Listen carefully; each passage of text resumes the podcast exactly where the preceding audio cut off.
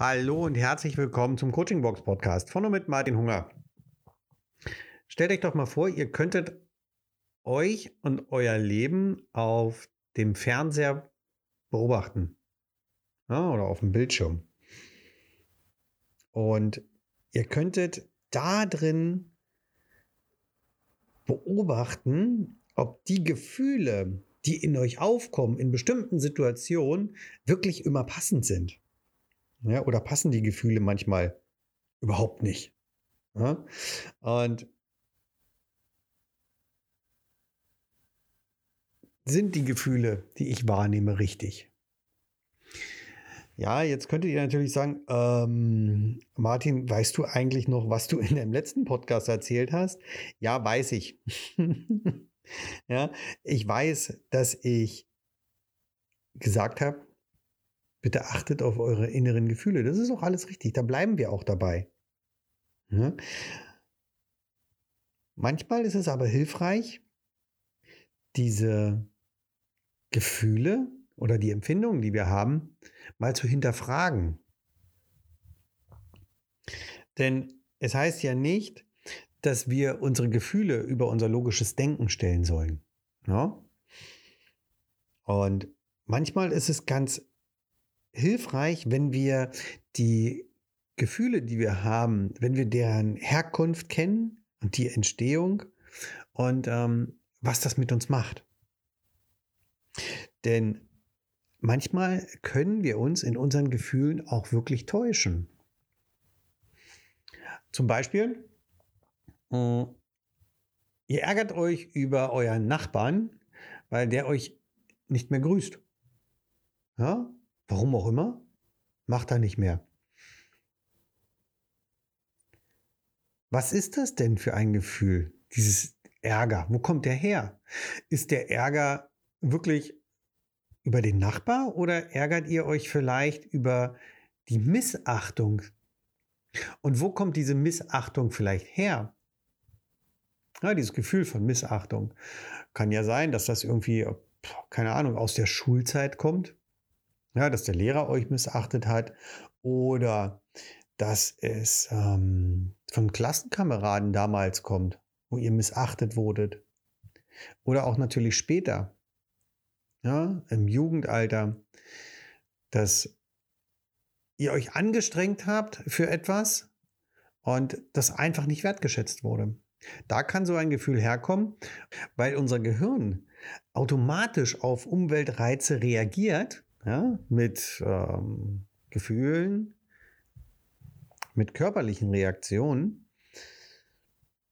ist das wie so ein Automatismus, der da abläuft. Also, der Nachbar kommt und grüßt dich nicht. Und bei dir kommt das Gefühl von Ärger hoch. Und warum ist das Gefühl von Ärger da? Weil du dich missachtet fühlst. Wo kommt diese Missachtung her? Hm, keine Ahnung, kann vieles sein. Ja? Kinder, Kindheit, Jugend. Stellt euch mal vor, ihr geht ähm, hier im wunderschönen Hamburg spazieren, ja, durch einen der vielen Wälder und auf einmal steht euch ein, ja, ein sehr großer, schwarzer, sehr laut bellender, zähnefletschender Hund gegenüber.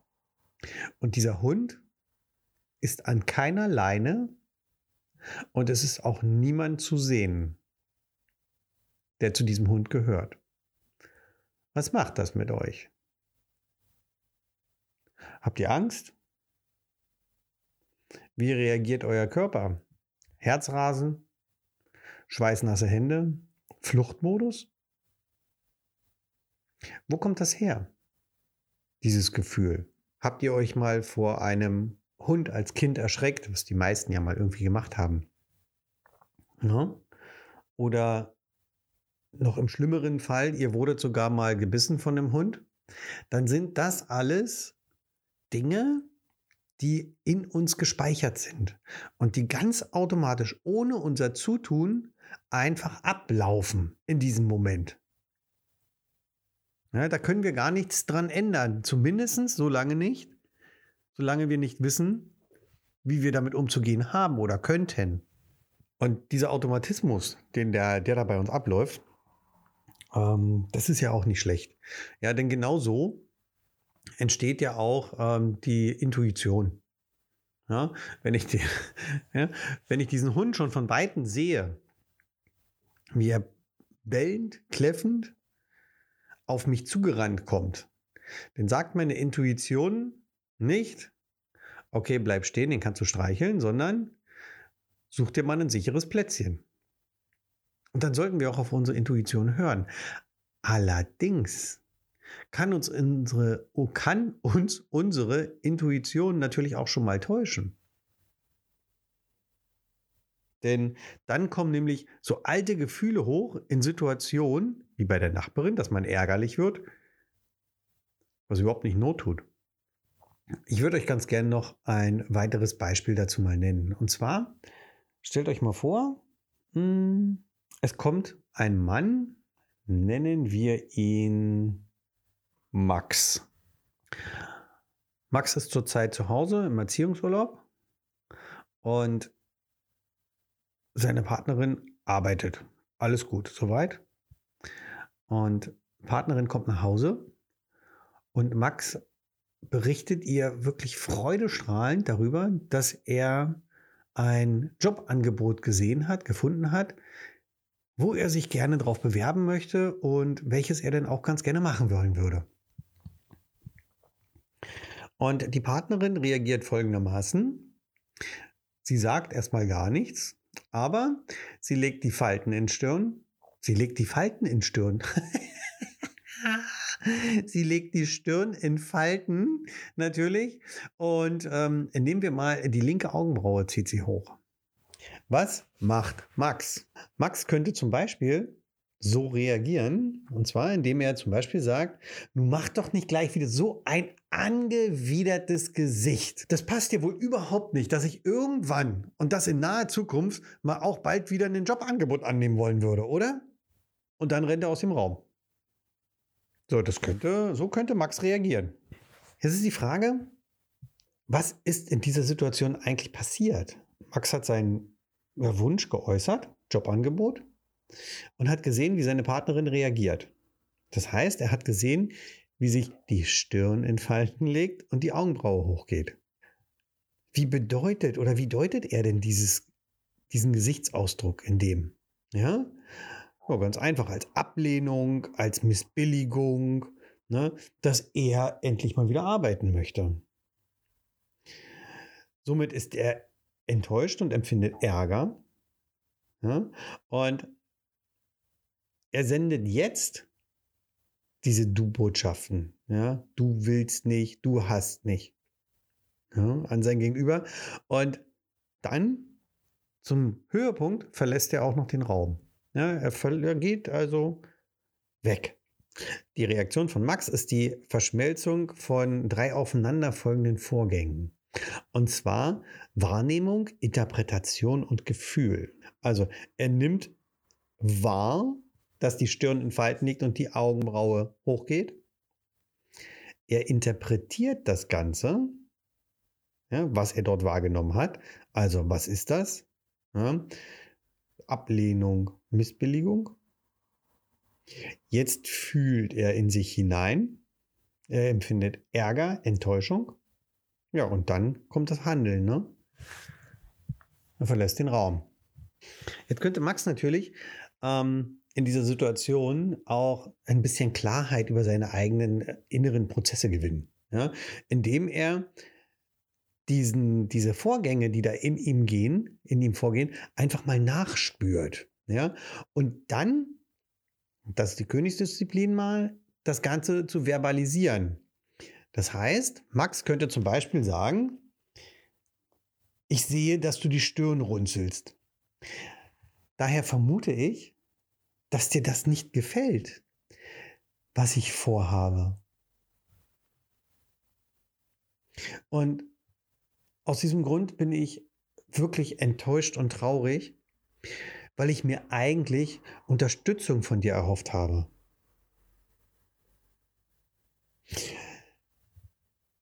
Wenn er diese zwei Sätze so äußert, dann ist natürlich so, ist es natürlich so, dass seine Partnerin die Möglichkeit hat, seine Wahrnehmung, die er hat, und seine Interpretation dahinter zu bestätigen. Sie sagt, ja, das ist so. ja. Sie kann es widerlegen. Ja, sie kann sagen, nee, nee, alles gut. Ich, das, Entschuldigung, das habe ich gar nicht gemerkt. Nein, ich gebe dir recht, das ist okay, das Jobangebot ist gut. Oder sie könnte es korrigieren. Ja, dass sie sagt, huch, hm, okay, das war mir jetzt so gar nicht bewusst. Ich habe halt darüber nachgedacht, Rat, wie das wohl ist, wenn du wieder arbeiten gehst. Und ja, so ein kleines bisschen ärgerlich bin ich vielleicht, weil wir es ja anders abgesprochen hatten. Ja, ist möglich. Ne? Das wären natürlich die Wege der absolut gelungenen Kommunikation, ja, wenn ihr das so hinbekommt.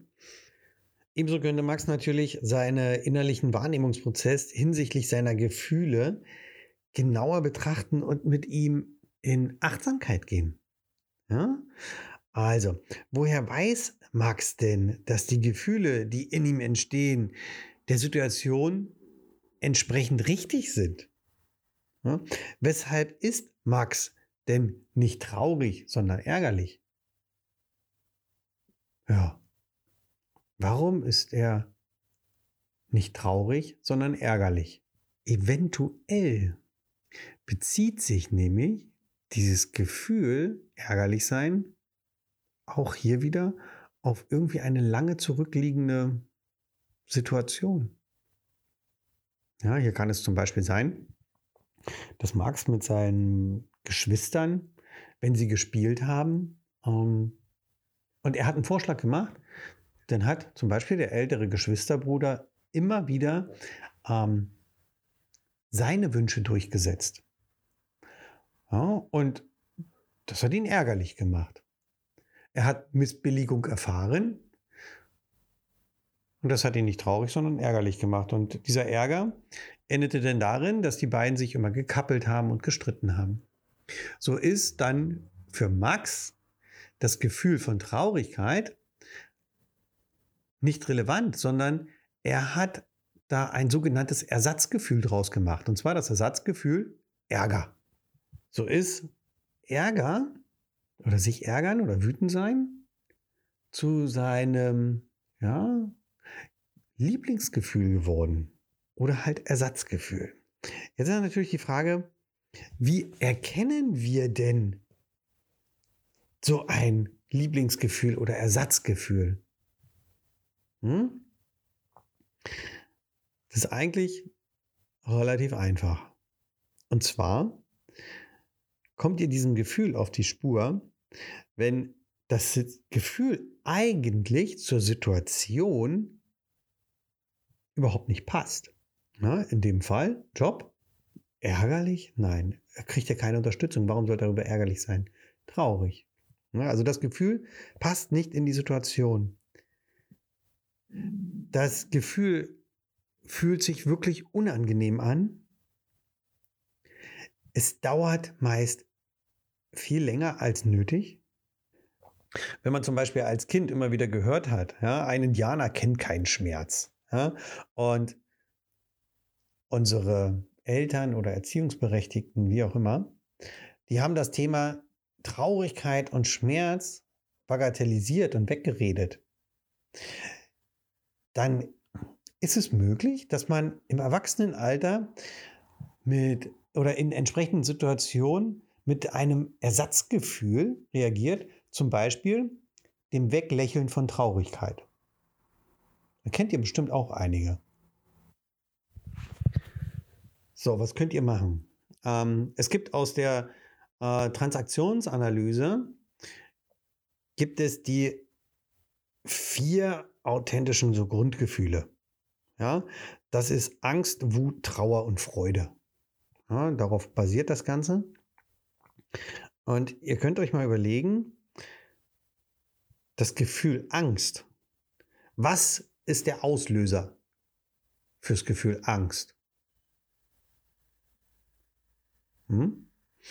Also beim Job Ja, bei dem Beispiel, was ich gebracht habe. Angst. Was löst eigentlich Angst aus? Ja, Angst ist der Auslöser eigentlich Bedrohung. Die Funktion dahinter zu diesem Gefühl, Bedrohung, ja klar, Schutz. Ne? Und in welche Perspektive rückt das Ganze? Ich beschütze mich vor etwas, also ist es in die Zukunft gerichtet. Ja? Okay? Angst ist ein Gefühl, was in die Zukunft gerichtet ist. Ich habe Angst vor etwas. Das Gefühl Wut, da ist der Auslöser Frustration. Die Funktion dahinter, ja, wann bin ich frustriert? Ja, wenn etwas nicht klappt, ja, also der Veränderungsprozess. Und hier ist die Perspektive, ja, es klappt ja jetzt nicht. Ja, es ist die Gegenwart. Das Gefühl Trauer, da ist der Auslöser ein Verlust. Wenn ich etwas verliere, dann trauere ich darum. Die Funktion für Trauer ist klar, Abschied nehmen. Denn auch das muss, müssen wir machen. Und hier ist die Zeitperspektive ganz klar, liegt in der Vergangenheit. Und Freude, ja, da ist der Auslöser die Erfüllung. Also ich bekomme etwas erfüllt und ich freue mich darüber. Die Funktion ist hier wirklich die Gemeinschaft und die Lebensqualität. Ja. Und die Zeitperspektive ist hier wirklich am schönsten, denn es ist in der Vergangenheit, in der Gegenwart und in der Zukunft. Und diese Grundgefühle, ja, die lösen sich in der Regel auf, wenn der Zweck erfüllt ist. Dann lösen sich diese Gefühle einfach auf. Und zu dem, was ich euch gerade alles erzählt habe, bekommt ihr auch wieder von mir eine kleine Aufgabe mit. Und diese Aufgabe findet ihr wie gehabt in der Google Drive. Die PDF zum Ausfüllen. Ich bin gespannt, freue mich auf euer Feedback und ähm, ja, ich wünsche euch ganz, ganz viel Spaß dabei. Eine Beschreibung liegt dabei. Von daher, wir hören uns am Freitag. Macht's gut. Bis bald. Ciao, euer Martin.